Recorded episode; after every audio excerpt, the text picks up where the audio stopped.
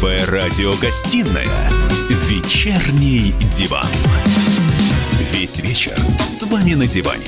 Трехкратный обладатель премии «Медиа-менеджер», публицист Сергей Мардан и журналистка, телеведущая Надана Фридрихсон. И снова здравствуйте. В эфире радио «Комсомольская правда». Я Сергей Мардан. Я Надана Фридрихсон. У нас в студии Станислав Георгиевский, вице-президент Российского экспортного центра. Да, здравствуйте. Спасибо, что пришли к нам. Добрый вечер. Скажите, вот у меня такой первый вопрос к вам. А, тут недавно президент торгово-промышленной палаты Сергей Катырин заявил, что проблем в экспортном взаимодействии с Европой а, ввиду коронавируса нету.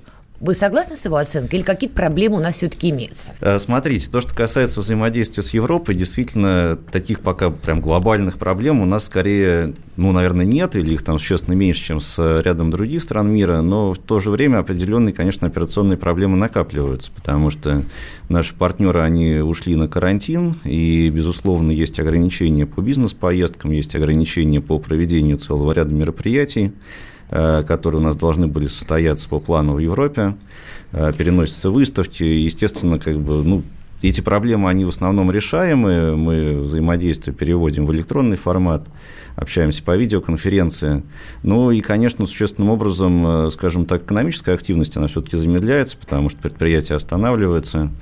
Мы много в Европе закупаем оборудование, компонентов для того, чтобы производить свои товары, ну, в том числе экспорта экспортно а, Закупаем или закупали? У нас вроде как санкции были со стороны Евросоюза, или я что-то а, пропустила? Ну, смотрите, например, мебель, да, мы достаточно много мебели делаем российской, в том числе Это на правда. экспорт ее поставляем. Это правда, да. Вот, и для такой качественной мебели мы многие вещи покупаем в Европе, фурнитуру, элемента. И санкции нам не мешали? Нет, санкции не мешали никогда, и, в принципе, в этом плане ограничений никаких не вводилось, но сейчас, поскольку идут, скажем, задержки там на границе, есть определенные логистические ограничения, конечно, мы как бы ощущаем определенные... Самая красная зона по экспорту – это что сейчас? Италия, Китай, вот по вашим оценкам? А, вы знаете, наверное, сейчас, э, ну, в большей степени уже на сегодняшний день Европа, э, Китай, он начинает оживать, э, вроде удалось властям достаточно эффективно справиться с масштабным распространением коронавируса, начали работать производство.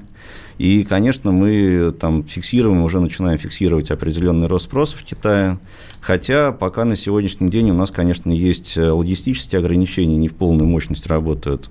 А пограничные переходы, это накладывает свои А убытки издержки. какие? Убытки?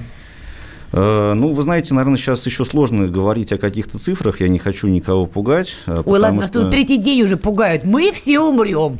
Вы уже Нет, не мы, отставайте от тренда. Мы, мы точно не умрем. И более того, я вот э, с коллегами часто это обсуждаю. Мне кажется, наоборот, нам, знаете, во всем надо искать позитив. Вот, потому что, когда возникают такие сложности, это на самом деле повод немножко взбодриться, посмотреть, что мы можем делать лучше, эффективнее, у себя внутри какие-то ресурсы изыскать. А что мы можем делать лучше и эффективнее, особенно в ситуации, ну, смотрите, как бы вот Италия остановилась, Испания тоже практически остановилась, бог даст, и Германия остановится, и Франция, может, они все остановятся. Истинный патриот, молодца. И, то, и, то, и, и тут мы, наверное, что-нибудь сможем, кроме алюминиевых чушек, поставлять. Да, конечно, можем. А Мы что? Продукт питания можем поставлять. Например, нас... зерно или что-то еще? Нет, ну почему? Готовый продукт питания. У нас э, неплохое производство напитков, у нас неплохое производство макаронных Водку изделий. Ну, почему? Газированные напитки, алкоголь, тоже пиво крафтовое. Вот смотрите, у нас э, был, э, когда вот эта история вся с ограничением поставок mm-hmm. из Европы, кризис 2014 года. Э, я думаю, что мы все с вами помним, у нас там где-то лак был несколько месяцев, там, да, полки опустили, а потом очень быстро наладили местное производство, я бы сказал, не очень неплохого качества, самых разнообразных товаров на самом деле. Вот по поводу продуктов питания, просто прочитал новость, Россия вводит временный запрет на экспорт круп, например. Гречка. Ну, естественно, святая конечно, гречка. Конечно, То есть какие-то ограничения мы сами начинаем вводить. Это же тоже удар по э, экспортным Э, ну, доходов. вы знаете, если уж так из таких наиболее, конечно, громких вещей, то можно посмотреть на медицинские товары, да, средства индивидуальной защиты. Это то, что, наверное, там значительно раньше мы стали ограничивать. Но здесь мы идем, в общем-то, в тренде, да, то есть сейчас все страны мира, все крупные экономики, Великобритания, США, Германия, страны азиатские, они все действуют примерно в одном сценарии. То есть они ограничивают экспорт того, что может потребоваться для сдерживания распространения инфекции у себя в стране, лечения людей, и одновременно другой рукой стимулируют импорт, снижают импортные пошлины, осуществляют закупки. А сегодня было, вот я думаю, тоже смотрим несколько новостей там в Италии, конфисковали аппараты для искусственной вентиляции легких, которые для Греции предназначались. В Кении там какие-то маски потерялись, которые немцам везли. То есть, ну, это такая ситуация. Она... Чехия и Польша разграбила китайскую гуманитарную помощь для Италии. Там все хороши. Да, поэтому, естественно, сейчас то, все, что касается медицинских изделий, естественно, все будут стараться больше импортировать и меньше экспортировать, потому что, ну, как бы динамика пока на сегодняшний день неутешительная. Я думаю, что здесь мы еще какое-то время будем, скажем, наблюдать за соответствующим развитием событий. Скажите, а что касается пищевой промышленности, ну, вот э, эта ситуация с коронавирусом, она как-то повлияет э, на общий расклад э, на рынке, ну, на те рынки, где мы, в принципе, хотя бы теоретически можем попасть? Я думаю, то, что мы будем фиксировать э, через, ну, уже сейчас скоро начнем фиксировать возрастающий спрос, потому что шоковое потребление, оно, конечно, существенным образом опустошает запасы, и спрос он будет нарастать. Он идет отложенным итогом всегда. Угу. И там, если мы будем с вами смотреть статистику, мы его начнем фиксировать там в мае, в июне. Это что такое? Объясните, не, слушатели не поймут, о чем вы говорите. Что ну, такое отложенный спрос, что такое шоковый спрос? Э, шоковый спрос – это когда все встали в очереди в магазины и начали активно скупать продукты питания. А почему не справляется их розница? В чем проблема-то? А розница справляется, то есть она справляется с удовлетворением спроса, но здесь возникает вопрос запасов. Ну, то есть, когда мы с вами, там, как предприниматели, например, себя позиционируем, у нас есть определенная бизнес-модель, да, то есть у нас есть определенный объем денег, которым мы располагаем, э, мы закупаем объем продукта, который мы можем продать, э, и определенные как бы, наши дистрибьюторы, которые нам продают, они дополнительно закупают что-то, что они нам будут поставлять там, в следующем месяце, в следующей неделе и так далее. Вот. Но сейчас, когда объем потребления резко возросли, да, там в рознице, э, мы у себя здесь видим э, рост спроса на двузначные цифры там, по многим товарам. А в Европе этот рост он несколько более сильный, ну, по крайней мере, то, что мы фиксируем, там у них больше был всплеск. Э, соответственно, складские запасы, они немножко подисчерпаются. А то, что касается складских запасов, они же тоже не до конца там сейчас могут возобновиться. То, та же логистика ограничена, с теми же контрактами проблемы. А потом есть проблемы с получением разрешительных документов, да, там многие ведомства-то, они, они ушли на карантин. Они, а, они просто их не выдают? Конечно, то есть, э, когда надо физически пойти за бумажкой в какой-то офис, да, ее получить, эту бумажку сейчас невозможно получить. Вот, соответственно, сейчас это будет накапливаться, а потом в какой-то момент все выйдут на рынок и скажут, что нам нужно наполнить склады. Угу. Вот, то есть э, наши возможности сейчас что-то поднакопить, потом поставить на экспорт, они на самом деле возрастают. И здесь э, вот этот отложенный спрос, он будет иметь место, это 200%. Китай будет больше покупать продуктов или нет? А, вы знаете, ну, Китай, он все время покупает больше продуктов. То есть Китай постоянно растет с точки зрения потребления. Ну, в относительных цифрах, да, в абсолютных то, что мы туда грузим, в общем, это не слишком убедительно. Ну, как вам сказать, у нас же очень многие экспортные позиции были закрыты на Китай, да, мы не могли да, курятину поставлять. Да. И сейчас а вот почему, только... кстати? Логистические ограничения, не было возможности у китайцев обрабатывать охлажденные продукты там, да, при логистике через там, железную дорогу. Вот сейчас они вроде начали у себя проблему это решать. А, мы уже как раз вот в феврале отправили первые тестовые партии. Я думаю, что можно будет это масштабировать достаточно быстро. Uh-huh. И, в принципе, китайцы, ну, конечно, они будут больше потреблять, они будут больше покупать. А, особенно сейчас, там, собственно говоря, население тоже немножко запасы подостащило. Вот, то, что было, собственно говоря, закуплено, раскуплено в январе-феврале. Сейчас активность, она начинает обратно нарастать. Э, мы вот э, даже интересное наблюдение там смотрели по экологической карте Китая, на самом деле, как меняется экономическая mm-hmm. активность.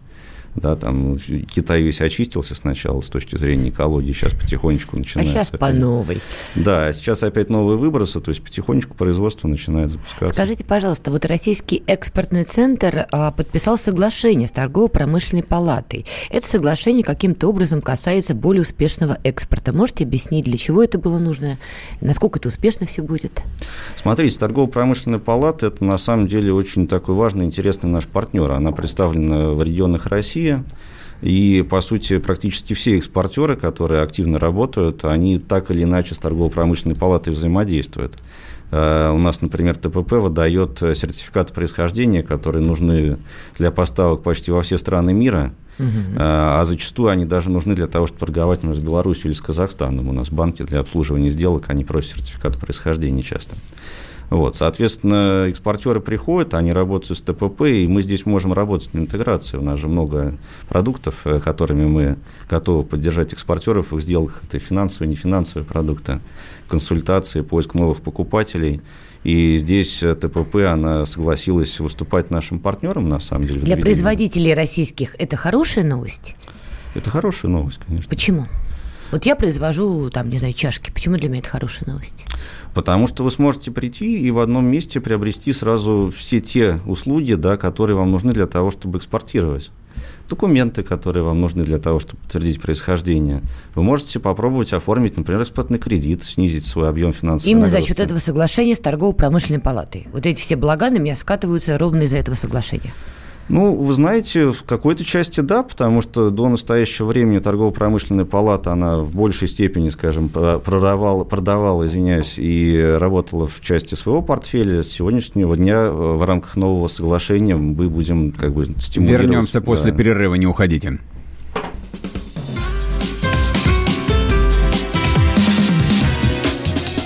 Первая радиогостинная «Вечерний диван».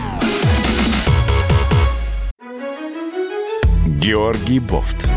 Политолог, журналист, магистр Колумбийского университета, обладатель премии «Золотое перо России» и ведущий радио «Комсомольская правда». Авторскую программу Георгия Георгиевича «Бофт знает». Слушайте каждый четверг в 17.00 по московскому времени. А что такое деньги по сравнению с большой геополитикой? Мы денег тут не считаем.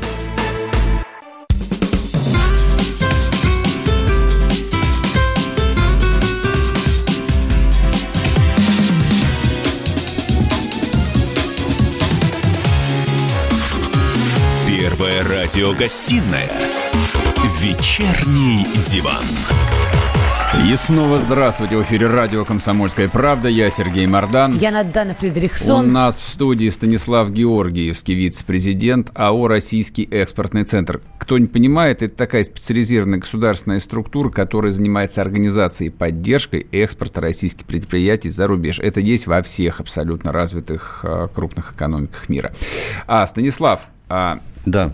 Чтобы вот а, наша беседа не была абстрактной, расскажите, пожалуйста, чтобы было ясно простым людям, а, а, вот с точки зрения экспорта, какие, может быть, есть там примеры, кейсы, где российские компании там вырвались вот на, на оперативный простор, на большой рынок и начали туда грузить, грузить, грузить. А то же мы думаем, что там только нефть и газ идет. Э, смотрите, ну, э, то, что касается прям таких оперативных вещей, да, то, что касается сейчас, э, у нас, конечно, хорошо растут продажи наших IT-продуктов на самом деле. Вот, это и там классическая история с Касперским, да, то, угу. что реально сейчас начали продавать больше, люди-то дома сидят, начинается потребление продуктов там онлайн, угу. в том числе софтверных. Вот. И мы Всякой нач... запрещенки, да.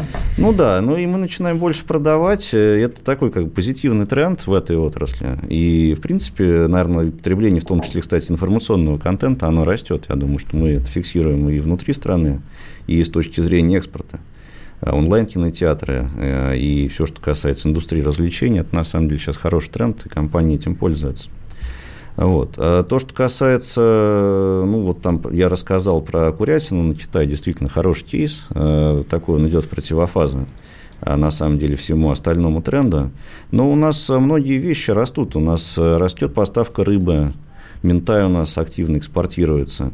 У нас э, по мясу очень неплохой прирост. Э, мы там начали поставлять, у нас Мираторг вышел в Бразилию, да, казалось бы. Вот. С чем, Пос... интересно? С мясом, с мясом, с говядиной, с элитной. С говядиной да, в Бразилии? Да, да. Где много, Я сам много... не поверил Смешно первый раз, когда это, услышал. Говоря. Но тем не менее есть кейсы. Вот, Слушайте, поставляли в прошлом году машины в Чехию. Может, там они там сами у себя выкупают говядину, а? Да нет, ну поставки мы видим, проверяли, посмотрели да? по базам данных. Блин, да, идут, а идут. машины в Чехию, какие машины? Шкода, Шкода поставляли в прошлом году активно. Шкоды в да, Чехию, да. да, мы, из России, из России да. в Чехию. А да, можете пояснить? Я человек далекий от авторынка. Ну, это вопрос разницы в ценах, да, то есть Конечно. в какой-то момент складывается такая ситуация, при которой производить здесь, в России, становится дешевле, чем А-а-а. там в Чехии. Так. Вот, а все же хотят конкурировать, в Чехии это не только Шкода продаются, там другие машины. Соответственно, Шкода ориентируется, начинает поставлять, сдерживает цены там или даже снижает. Вот, и таких кейсов-то, ну, на самом деле они есть. То есть я не могу сказать, что мы вот прям только концентрируемся там на ВПК, условно говоря, сырьевых товаров. Нет, конечно. По металлургии там, да, там немножко более сложная ситуация, но там который год подряд, в принципе, на рынке перепроизводства. Вот, и мы здесь, ну, неплохо боремся в конкурентных позициях, на индийском, например, рынке находимся. Вот, в Европу кое-что поставляем, там все-таки у нас есть тоже окошко. Вот, поэтому, так, в принципе, если по отраслям посмотреть, практически в каждой отрасли можно свою историю угу. успеха найти. Скажите, вот а, очень много разговоров про то, что наступил кризис а, глобализма, глобальной экономики, рушатся в том числе цепочки международных торговых связей. Ну, то есть, пон- понятно, угу. скорее предвосхищают то, что они будут рушиться. А тут какое-то окно возможностей вообще вы видите или нет? Или, может быть, мы пострадали от этого кризиса, то есть наши экспортеры? Ну, здесь, э, понимаете, этот тренд, он уже какое-то время назад возник, да, то есть э, все дискутируют, что вот сейчас в мировой экономике ситуация большого дирижизма начинает возникать. Mm-hmm. Вот, и свободная торговля, которую все так долго строили, особенно в Азии, она испытывает серьезные вызовы. Ну, это и так, и не так, потому что заставить предпринимателей покупать продукцию, которую им покупать невыгодно, ну, невозможно. Угу. Вот, мы, да, действительно, мы видели, что между США и Китаем э, заключено было соглашение, где Китай обязался на сколько-то миллиардов долларов покупать угу. сельскохозяйственных товаров, но он же пока не купил, не успел? Вот. Ну, может собирался, быть, не успел, да. да, может быть, собирался, но, с другой стороны, сначала американским фермерам надо это произвести, и потом им надо это продать. А здесь еще возникнет вопрос, не будут же они продавать дешевле, чем на внутреннем рынке. То есть их сначала надо чем-то заманить. Вот. Они привыкли к определенному уровню доходов, к определенному уровню цен на внутреннем рынке. Особенно он складывался положительно в последнее время. А, там, я помню, по чесноку они там отчитывались какими-то рекордными продажами, там, угу. по многим другим товарам. Вот. А китайский рынок, он по таким ценам покупать не будет. То есть это тоже отдельный вопрос. Поэтому здесь, естественно, все от конкурентной позиции. Если мы можем производить дешево, быстро доставлять, и у нас есть доступ на рынок, мы будем этим пользоваться, там, неважно, как идет общеполитическая ситуация. Вот. А в том, что касается перспективы, ну, в любом случае сейчас будет, э, там, через какое-то время будет отскок. Да, мы с низкой базы начнем подниматься, и здесь просто самое главное успеть сориентироваться.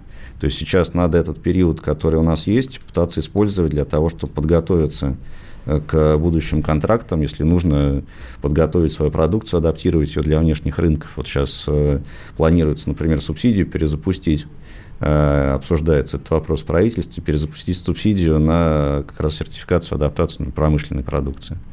Вот, или там на сертификацию, адаптацию субсидий. Ну вот надо пользоваться сейчас этим моментом, подготовиться. И сейчас, когда люди начнут выходить из э, карантина, начнется активизация такого экономического цикла, конечно, на этом гребне волны надо постараться выехать. А нет опасности, что вот на этом а, в моменте росте э, там, желания купить все зерно, ну, я в, в переносном смысле там упоминаю зерно, угу. возьмут и вывезут все. Ну, э, здесь, как сказать, во-первых, все сразу вывести не получится, да, ну, там вдруг. логистических возможностей не Ну, смотрите, зерно там стало дороже нефти, например. Вот сейчас в моменте, да. там по тоннажу просто его же экономисты Конечно. посчитали, выяснилось, что самое время забыть про нефть и начать как бешеным производить зерно и продавать его за рубеж. То есть ну, выгоднее продать его за валюту, нежели там поддерживать низкую цену на местном рынке. Нафига? Хороший вопрос, но здесь э, в любом случае, во-первых, э, все-таки спрос он ограничен, да, то есть у нас э, пока предложение, оно, наверное, не такое большое, как спрос.